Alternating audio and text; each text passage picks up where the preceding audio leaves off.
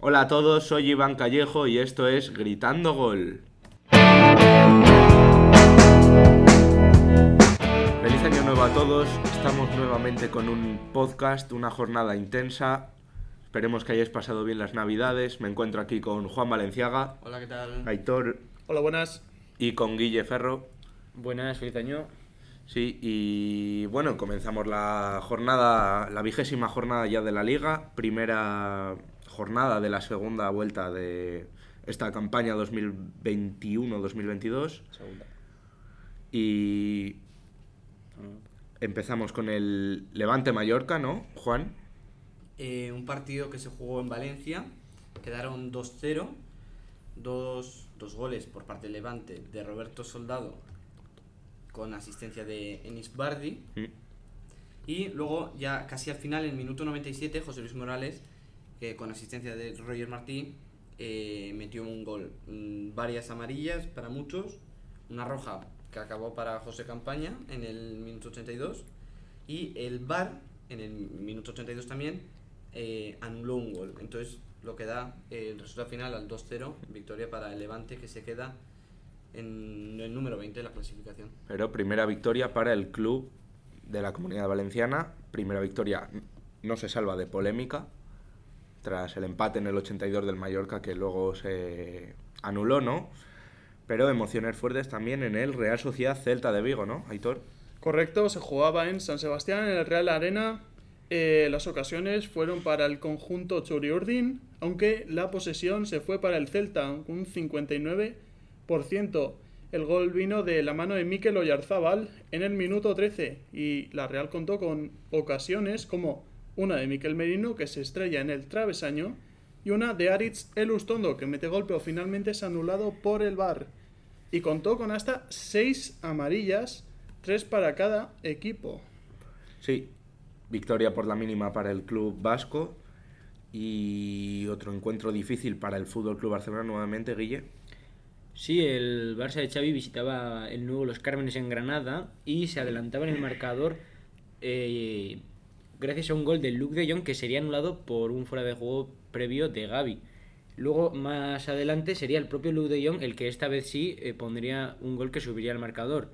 Un buen remate de cabeza a un centro muy bueno de Dani Alves eh, adelantaba al Barça y parecía solucionar de, con este fútbol más o menos directo de balones al área los problemas del gol del Barça. Eh, no pudo mantener el resultado, sobre todo a partir de la expulsión de Gaby por una doble amarilla en el minuto 79. El joven jugador del Barça mm, cometió una falta que supuso la expulsión y que propició que el Granada empezase a tener más ocasiones y se le complicase el partido al Barça, hasta el punto de que a la salida de un córner Antonio Puerta recogió un rechace, un mal rechace dentro del área y a la media vuelta con la pierna izquierda marcaba un auténtico golazo eh, que no podía parar Ter Stegen. Y el que sí sigue sumando de tres en tres en esta campaña es el actual líder, el Real Madrid. Tenía un encuentro difícil en el Santiago Bernabéu contra el Valencia, que lo supo solventar muy bien. Al filo de la primera parte, Karim Benzema adelantó al club blanco de penalti. Y luego ya en la segunda parte, en los primeros 15 minutos de la segunda parte, dos goles de Vinicius Junior muy en forma pusieron el 3-0 en el marcador. Se le empezó a hacer cuesta arriba al Valencia, pese a que metió en el minuto 76 el rechace del penalti Gonzalo Guedes. Y luego ya para finalmente sentenciar el partido el segundo gol de Karim Benzema un buen juego del Real Madrid convenciendo ganando y goleando. Muy importante para seguir este paso hacia su andadura en el título de la liga. Y otro partido muy disputado fue el Rayo Vallecano Real Betis Lo primero que destaca del partido es que en el minuto 33 ya sale eh, una roja, la única del partido para Alex Moreno.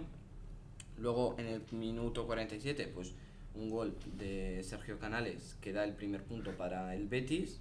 Y ya más adelante, en el 70, el último gol del, del partido para Iván Valiu, que eh, pone el empate del partido jugado en Vallecas, Rayo Vallecano 1, Betis 1. Otro partido polémico. Exactamente, no se libra de polémica este partido en el municipio madrileño y ahora nos vamos a Sevilla para el encuentro entre el Sevilla y Getafe. Correcto, nos vamos a Sevilla, que se encuentra en segunda posición por detrás del Real Madrid que le lleva 5 puntos.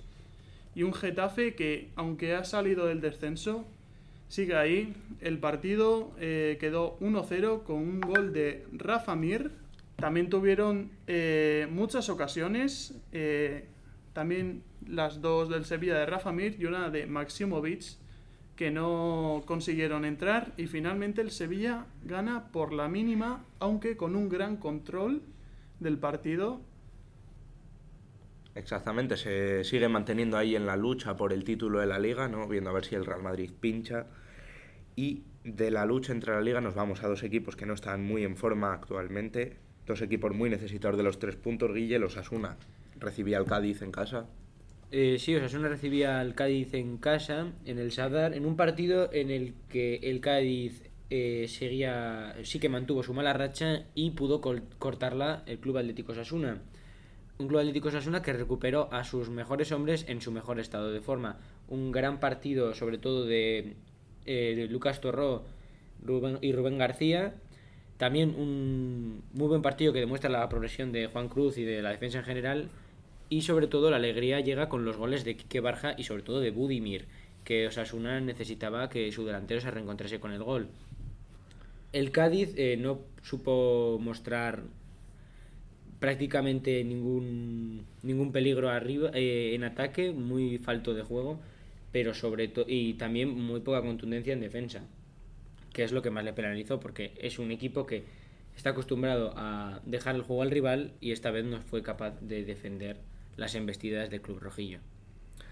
Exacto, y en Mendizorroza el Deportivo Alavés acogía el derby vasco entre precisamente el Alavés y el Athletic Club de Bilbao. Un partido con ocasiones alternadas para ambos equipos, no con mucho peligro ni muchas ocasiones tampoco. Partido muy parado, como pueden indicar las estadísticas. Posesión para el club bilbaíno, pero ninguno de los dos equipos supo resolver de cara a portería. Reparto de puntos en Álava, 0-0. Y de este partido nos vamos a un partido con bastantes goles, Aitor, el Villarreal el Atlético de Madrid. Correcto, el Villarreal Atlético de Madrid que quedaron finalmente 2-2. Yo creo que lo más destacable de este partido fue el golazo de Ángel Correa Mm. desde mitad del campo, un auténtico chicharro.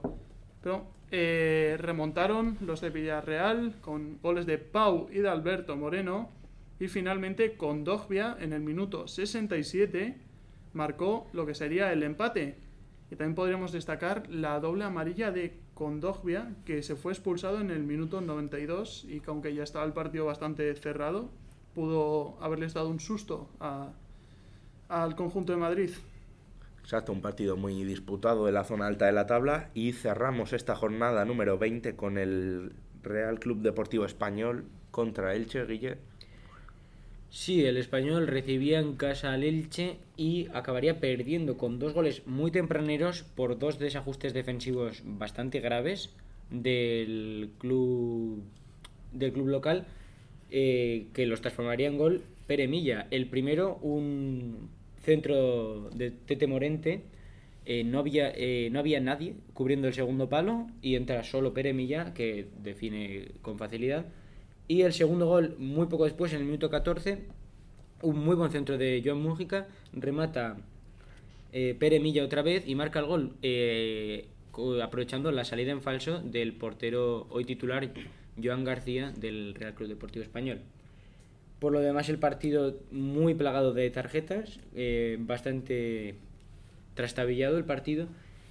Y con una de estas tarjetas, con un penalti de, de Gonzalo Verdú, llegó el único gol del español. Un penalti que transformaría Raúl de Tomás, lanzándolo muy bien, muy potente, hacia, la, hacia su izquierda.